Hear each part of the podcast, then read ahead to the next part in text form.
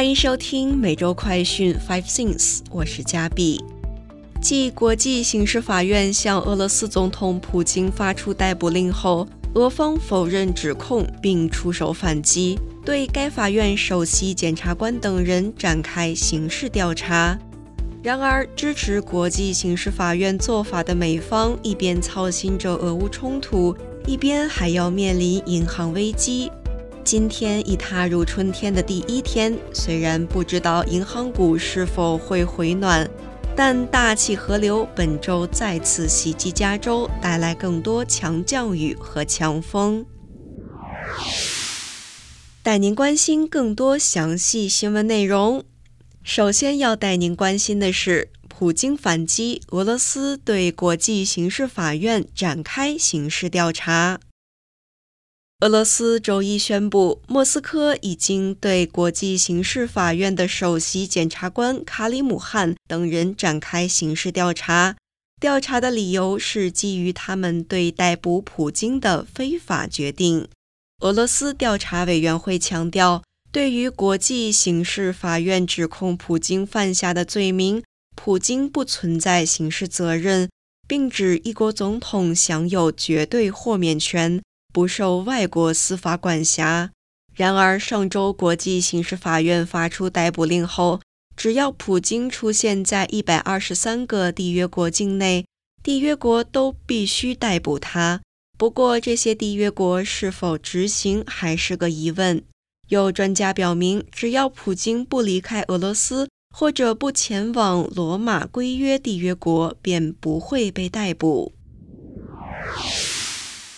接下来要带您关注的是，美股本周关注联储议息及银行业危机。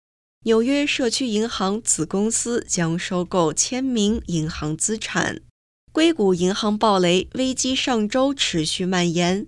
瑞士第二大的瑞信集团同样自曝内部控制发现重大缺陷，影响市场信心。不过，华尔街十一家大型银行集体向第一共和银行注入存款，提振市场信心，缓解市场的负面情绪。此外，美国联邦存款保险公司日前表示，已经与纽约社区银行旗下的齐星银行达成协议，该银行将会以二十七亿美元的折扣价买下一百二十九亿美元的贷款。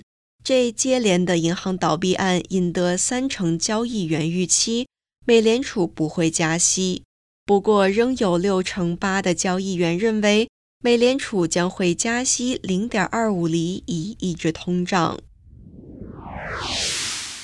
现在要带您关注的是，加州与多州学校指控社交媒体侵害青少年身心健康。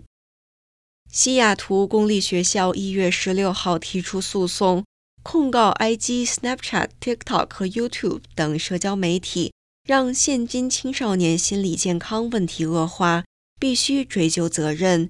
如今，加州、宾州、佛州、新泽西州也有校区紧跟其后。加州圣马刁县 （San Mateo County） 上个星期也向联邦法院提交了长达一百零七页的诉状。指控社交媒体使用先进的人工智能和机器学习技术，创建令人上瘾的平台，导致青少年难以自拔，并引用 CDC 数据佐证高中生因为社交媒体抑郁而萌生自杀念头的比例已经攀升。各宗诉讼中，校区普遍要求法庭将社交媒体定为公害，借此强迫公司改变经营方式。并支付赔偿金，以投入预防、教育和治疗等工作。目前被指控的各家公司未响应回应，仅在书面声明中表示将青少年安全放在首位，也会采取措施保护年轻用户。接下来要带您关注的是，美国赴中国留学生跌倒新低。疫情、中美关系都是主因。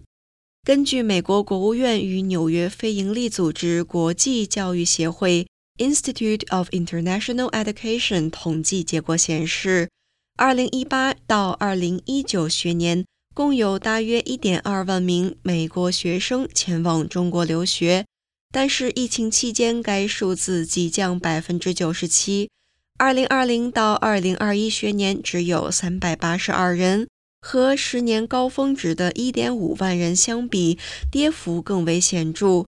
专家分析表示。中国过去三年因为疫情严格管控边境，是影响学生前往中国留学人数骤降的主因。另外，地缘政治紧张、美中关系降温，也影响了美国学生继续赴华的意愿。另一方面，2021到2021学年，中国在美留学生人数约31.8万人，也比两年前少了百分之十四。最后要带您关注的是，大气河流周二在西加州、洛杉矶、文图拉周二降雨最大。今年第二波大气河流将于本周袭击加州，带来更多强降雨和强风。根据美国国家气象局湾区办公室表示，预计周一开始出现下雨，并持续到周三下午。最大的降雨将落在周二上午和下午。至于南加降雨区域与最大雨量期间，预计圣路易斯、奥比斯波、圣巴巴拉、文图拉和洛杉矶的最大降雨将于周二早上开始，将持续到周三。与此同时，已针对内华达山脉及周边城市发出冬季风暴警告，高海拔地区六千英尺以上，最多可降雪四英尺。预计阵风时速为每小时六十到八十英里。以上是今天的每周快讯 Five Things。更多完整新闻内容，请关注凤凰美洲台微信、Instagram、脸书、小红书、TikTok、YouTube、Twitter 等各社群平台。